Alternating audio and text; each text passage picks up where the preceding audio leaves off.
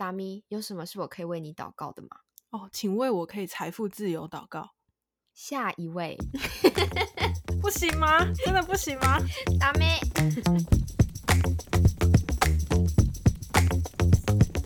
Hello，大家好，我是达咪，我是 V，欢迎来到真实堂，Truth Time，真的好想发大财哦。你是不是最近？就是都在做一个发财梦。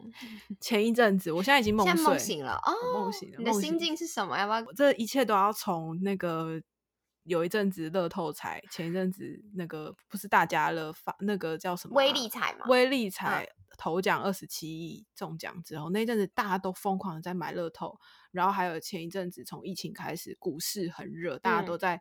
投资股票啊，没错。嗯、然后那阵子刚好我爸妈也一直在逼我学习如何就是投资什么，我就开始了解一些这种投资理财。对，嗯、那阵子真的很疯狂，我身边所有的朋友都在讲说：“哎，你有在买美股吗？你有买台股吗？然后推荐可以买哪一支什么什么？”然后大家说：“推荐你可以去听股癌。”那一阵真的是疯狂的，在我从来心如止水的心田当中。种下了发财梦，吹起了钱的风潮。我开始思想就是财富跟钱这件事情。嗯、你那时候说你在开始投资理财的时候，我吓爆，因为这完全不是你的人生。对对，我这一个学佛的人，嗯、不是我这一个心如止水的人。对，没错。然后你那时候说你在投资，想说你发生什么事？然后我那时候只是想说，你是不是有一些紧急、紧急需要发发财的？一些契机，突然突然负债 了，就很担心你，因为你平常就是就随缘呐，有就有，没有就没有啊，啊生不带来，死不带走。我是一个没什么物欲的人，空即是空。对，所以我那一阵子真的就是突然之间，我觉得可能年年数也到了，年纪比较大了之后，开始去思想一些说，哎，我好像真的可能会活蛮久的，那我是不是要为我 以后的？因为我以前小的时候，我真的是没有想象过二十五岁以后的人生。嗯，我就觉得我大概到二十五岁，我大概就会归西。OK，驾鹤西归。所以二十五岁之后就发现，天哪，人生还有很久。天哪，我好像有点长命，我好像还蛮健康的。所以。然后看到一些身边的长辈什么的，可能真的已经快要百岁，嗯，所以就会觉得，那我真的是好像好像应该要好好来做一下金钱的规划。你的契机超怪，看到身旁的长辈要到百岁，自己会很焦虑。突然开开光了，开始虽然很多佛教用语，怎么办？真的，然后就开始觉得说，好，我好像应该要学一下，所以就开始接触到说，哦，原来。理财还有财富自由的概念，嗯，那为什么梦碎呢？就是后来我有一天在被脸书推到一个文章，被狠狠的打脸。我觉得最知我者，脸书也会在我最需要的时候推很多的一些文章给我，这样子让你醒来。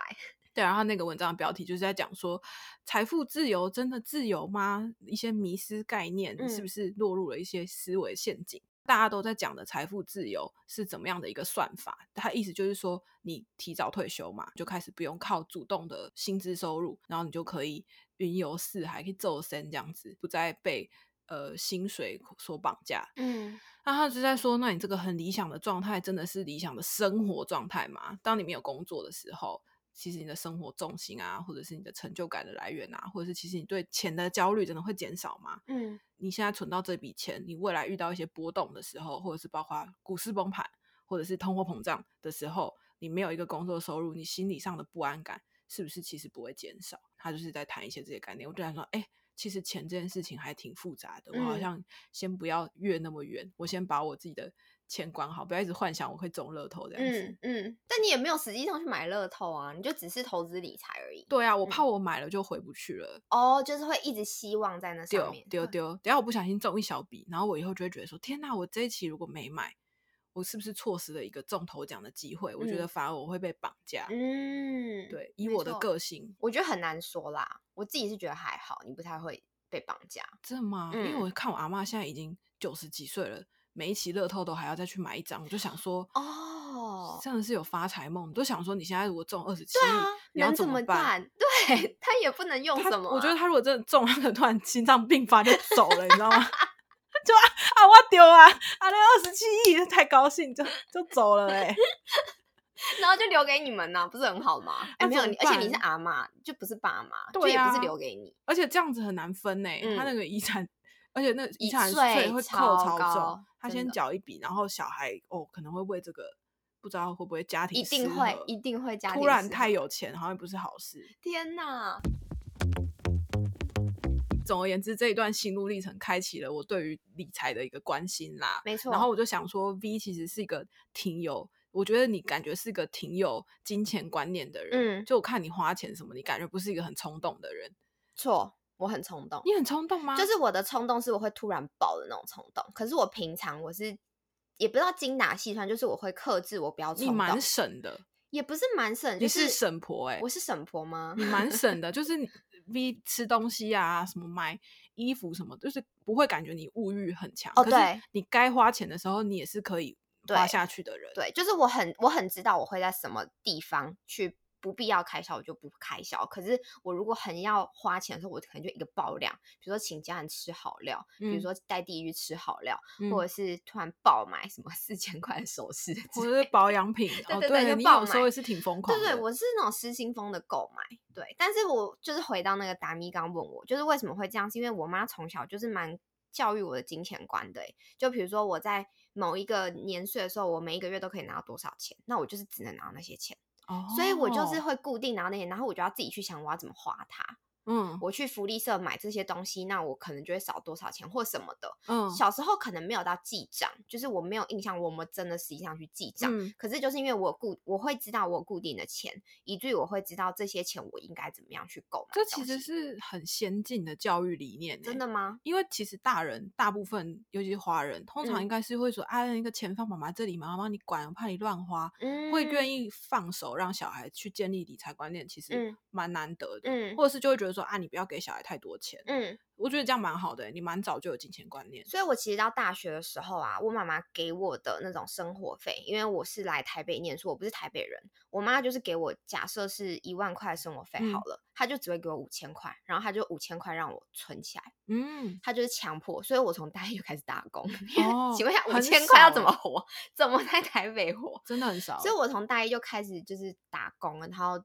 塞满我的时间表，嗯，然后让我自己可以去有钱去使用，嗯，然后呃，后来到出社会之后，因为钱就有落差，后来就是自己有一个一套方式，是我会去把我每一个月的收入，嗯，或者是每一年的收入，就是我预估，假设我有假设五十万好了，这是数字乱讲的，那我每每我大概要在这五十万里面，我花多少钱去，比如说房租的支出、水电瓦斯的支出，然后手机费的支出是什么，我就会去算出这些东西。嗯，有一些是必要去支出的东西，我就会想说，哦，好，那这个支出我可以去刷什么信用卡，所以我就有超多信用卡。哦，比如说我自己知道这笔支出是我固定支出，那刷这个信用卡是比较划算的，我就会特别去办这张信用卡，然后去赚那个现金回馈。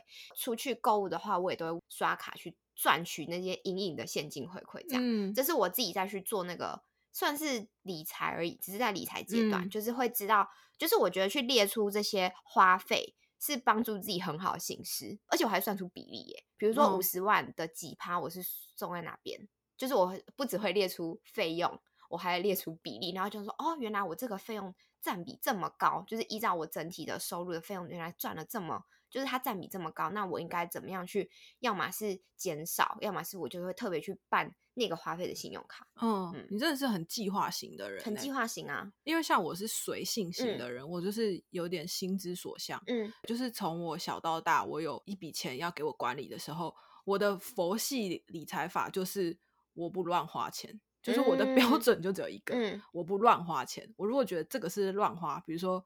呃，买一个我觉得我以后有可能会后悔的东西，嗯、我就会把它定义为，我就是超级凭感觉的。嗯，所以我以前物欲很低，也是因为我不想乱花钱。哦，所以我就是存钱，我就是存起来，然后我喜欢看那个数字累积起来，所以我其实没有，我没有在记账，嗯，我就是每个月看我剩多少钱，嗯、我只要有可以存的钱，嗯，我就给过这样子。嗯嗯嗯，我就不要月光，然后不要负债。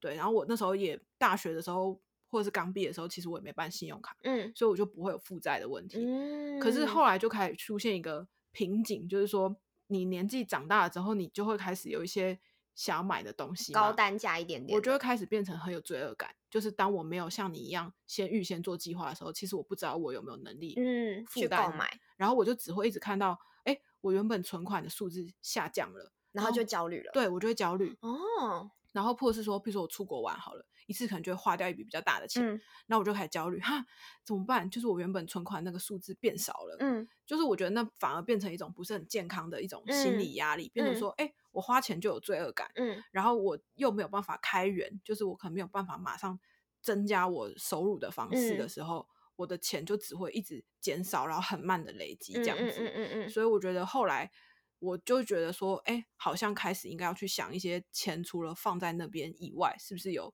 比如说买基金啊，或者是买股票啊？嗯。当然，更积极的方式，我后来研究出来，大家都是说，你最好是增加你自己可以赚钱的管道。对。比如说投资你自己，然后去上一些课，增加一些技能。嗯。然后让你自己未来。增加收入的幅度可以增加，嗯，比如说五年、十年内哦，你可以让你自己的薪资水平上升多少？嗯，那反而是更在年轻的时候更有效率的投资啊。没错，你要用你的时间跟精力先去换取这个，就是这可能比你成为股王更来的实际一点。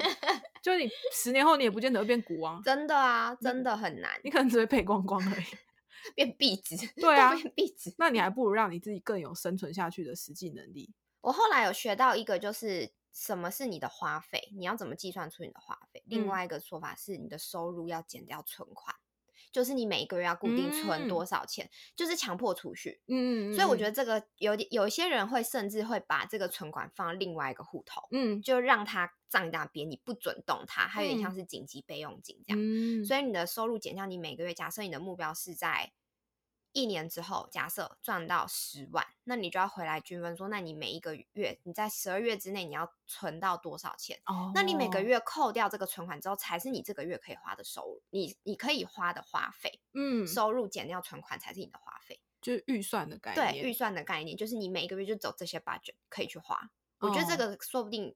可以试试看，对，我觉得这是一个很实用的，嗯、也是很基础的做法。你其实如果每个月记账的话，你去累积的话来看，会很清楚。比如说，你会发现，哎，为什么我食费这么高？那你真的食费这样均摊下来，真的有必要我一个月花到这么高的钱？假设是薪水的二分之一都拿去吃饭，那你就觉得，嗯，好像这部分是可以。所以，当你下个月再去做吃饭的花费的时候，你就会注意多思考，对，就会多思考。所以记账是养成。自己知道你的支出的好习惯的一个方法，嗯，嗯，就重点在于你了解你自己的消费习惯，对，或是像。我大学的时候也很容易会变成说，哦，我有一些那种跟朋友约去玩啊的那个钱，嗯、其实你就想说，我一个月也就去个一两趟、两三趟，没想到累积起来这么多钱，嗯、然后你就会开始想说，哼，我有必要每一次这这么大的团我都要去吗？嗯，就是这些团有的时候也不见得是你真的去了很开心 有时候这是另外一个议题了吧？就是有的时候你只是出于一种觉得 哦，不想欠人情，对，或者舍不得拒绝，对，有时候拒绝人家好像不是很好意思，然后就去。其实干嘛跟你自己的这个这个过不去呢？跟你的钱包过不去，真的。有时候那些钱你回头，尤其我们现在长大回头看，你就会觉得好多冤枉钱呐。有些钱真的是可以不用花，真的。好啦，买个经验啦，也没有说不好，你就没有不好啦。对，就是如果你如果你很开心，我觉得你也不要很有压力，说就像刚刚你说的。你如果已经有先做好你的财务的分配跟规划的话，你就会知道说，哦，我还有扣打，其实是可以去的。嗯，那你就安安心心、快乐的去。嗯，之前那个啊，Lady N。来找我就是问我，就是我那个表怎么做的，嗯、然后我也是这样跟他说，我说你先知道你每个月的花费是花在哪边，因为他也是出社会一段时间之后，他就想要知道可以怎么投资理财。嗯，我说你先知道你的花费去哪边。对对，这是我觉得是最基本的一步啦。记账是第一步，没错没错。然后像我是随性的人，如果我很难培养记账的习惯的话，一定要找到一个最适合自己的方式。嗯，就如果你记到小数点这种，你会觉得压力很大。台湾有小数点吗？台币？五分，OK，买鸡鸭冰之类的，就是如果你记到这样，你觉得压力很大，我有一个做法，就是我会记个，我会记个大概，嗯，至少有总比没有好。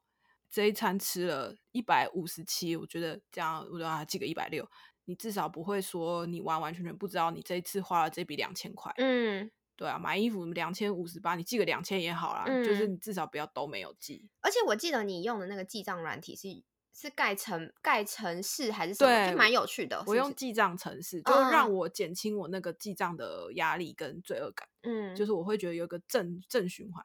嗯嗯嗯，就是正向鼓励机制的感觉，就是哦。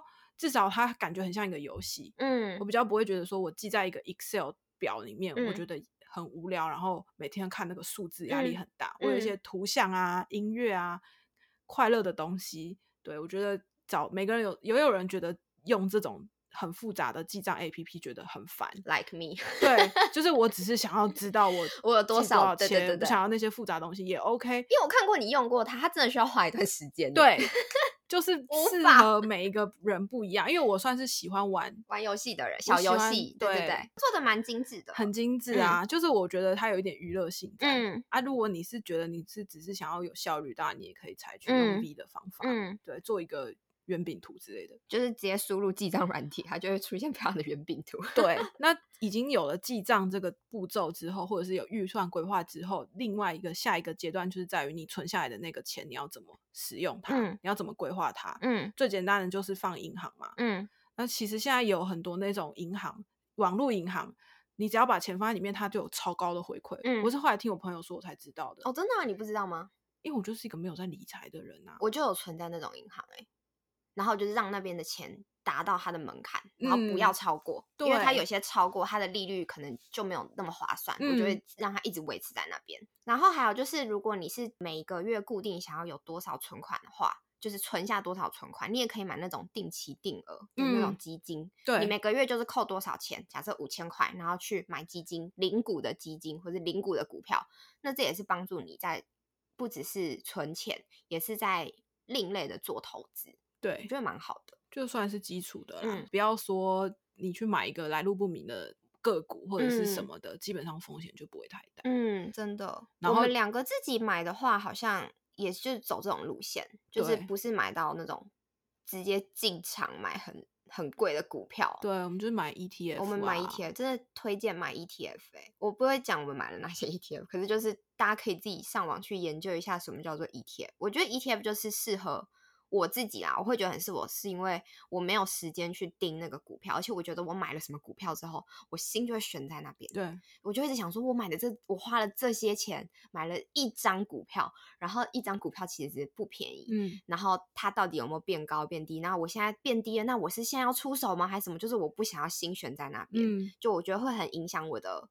专注度，对，心情跟专注度，所以我就是买 ETF，就是买一个一个大的概念，然后我觉得哦好，我对于现在这个他们在推的这个东西，我觉得是好有发展的，嗯、或者是我自己觉得很有兴趣的，我就会买，嗯、算是很适合我吧。嗯、然后就看哦，它稳稳在涨，而且还有一个叫做你们知道可以出借 ETF 吗？你知道这件事吗？你上次有跟我讲，对，你可以出借，就是你可以算一个比例，譬如说我不要低于三趴。出借比率，所以我有时候出借出去出出借出去的比例是什么二十趴，然后他就隐隐在一直在帮我赚钱，然后我超多档 ETF，他就是不同人要跟我出借出去赚一些短短期的什么炒啊之类的，我不知道出借之后他就另类的帮我再生利息，这个超神奇的，我真的觉得你可以试试看。可是那个是特定的银行才有的服务吗？这是不是要去？对，查询一下，你可能要查询一下，对对对，因为你要签一个，你要签一个文件，嗯嗯嗯，因为我用的那个证券商好像是没有这个，哦，真的吗？对，就是可能要上网查一下，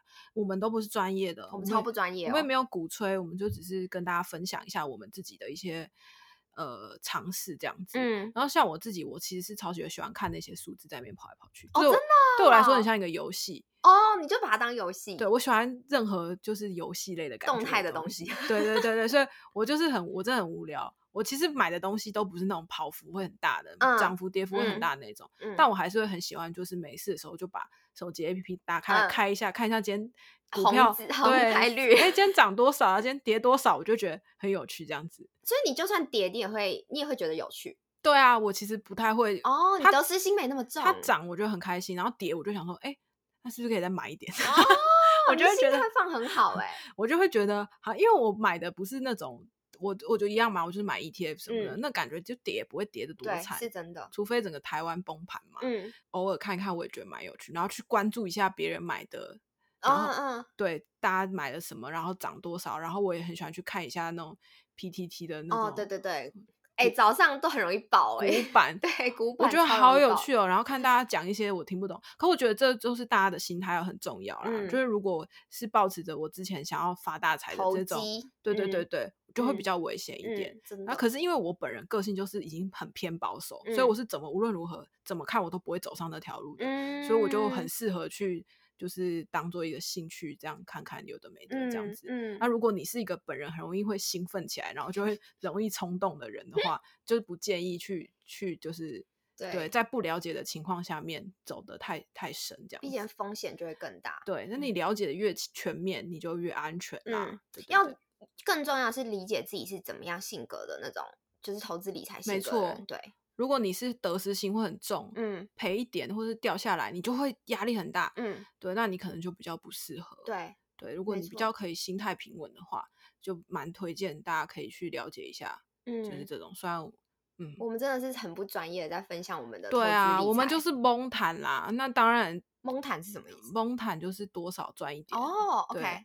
我自己觉得真正的财富自由是你在心灵上面的自由。嗯，就是像我看了那篇文章之后，他不是就是讲说，哎，你真的财富自由的时候，你真的自由了吗？你会不会其实是每天都在算说，哦，我会不会到我死之前，我还有多少日子，然后我每天只能够花多少，然后我反而被绑架了。对，会不会其实是这样？所以我觉得真正的财富自由真的是心灵上的自由啦。嗯、你怎么看待钱这件事情？嗯，你有没有把它当成一个很好的工具，让他可以来服务你的人生？嗯，让你过上一个幸福的人生。嗯、然后你是有主导权的，而不是被钱绑住。就是你今天好像只要怎么样了，你就你的钱怎么了，你就要死要活了。嗯、那那就你就当然就不自由。嗯，对啊，真的，我们很励志哎。后面是吗？对啊，我觉得蛮励志的。就是一些纸上谈兵，没，因为我们真的给不出实质上面的建议。对啊，大家可以多看一些投资理财的书啦，就是真的是先做好功课。就是网络上真的有非常多专业的，不管是文章或者是书籍，或者是现在很多 podcast 在讲的，对那个骨癌，嗯、还有吴淡如的什么人生商学院，其实讲蛮多的。对大家可以自己去理解之后再去做。尝试，因为毕竟钱也是你们辛苦赚来的，不用随便乱投。看到别人跟风，现在大家在讲什么什么东西，就觉得哦，这好像很棒，然后你就进去了。你也不知道自己几两重，你就投了一个，好像觉得大家觉得会发哦，你就投了一个蛮多的钱，然后你赔了，你也怪不了别人。对，我觉得就是这件事情，就是你要想到这个这个你的钱放在这个地方，或者你做了这样的使用之后的最糟糕的情况，你承不承担得了？嗯，就是你一定要凡事想到这件事情。比如说，我今天我这一笔下去了，我全部赔光了，我啥都拿不回来，那你有办法负荷这件事情吗？嗯，如果 OK 你就去啊。如果你如果你那笔钱全部不见了，你掉到水，你, OK, 你心情不太好，嗯、你就吃吃冰淇淋，心情就会好，那你就去吧。可如果它真的会影响到你的生计，比如说那个钱可能是跟人家借的或者什么的，那真的就是不要，嗯、真的对，不要太冲动。我觉得节制啊，节制。在钱这件上，真的很需要、哦、在钱这件事情上，包括消费或是投资这件事情，你能够保持一个平常心是最重要的。嗯，嗯，圣经上面有一句话，就是保罗说的：“我说我可以处贫贱，也可以处富足。嗯”嗯、我觉得这真的是最好的状态。你可以。淡然的在钱这件事情上面有安全感，哎，我可以过简简单单的生活，我很有钱了，我也不会每天都担心我的钱会失去，嗯，这真的是最好最好的状态，嗯、我觉得这才是真正的财富自由，嗯，保罗才是财富自由大师啊，结论是保罗大师，跟保罗学理财啊，对对对，所以我觉得这个心态是最重要的啦，就是鼓励大家都可以在钱这件事情上面得到一个心灵上面自由，嗯，真的不要被钱绑架。好的，希望大家喜欢我们今天的分享。虽然我们自己觉得真的是没有办法很深入的跟大家聊大家平常想要听到投资理财心路历程，但也希望大家听完我们的分享之后有收获。期待每周跟大家线上见面，大家可以在 Apple Podcast 跟 Spotify 订阅我们，也可以来 Instagram 找我们聊天玩玩哦。嗯哼，知识糖让你自由满堂。Mm-hmm.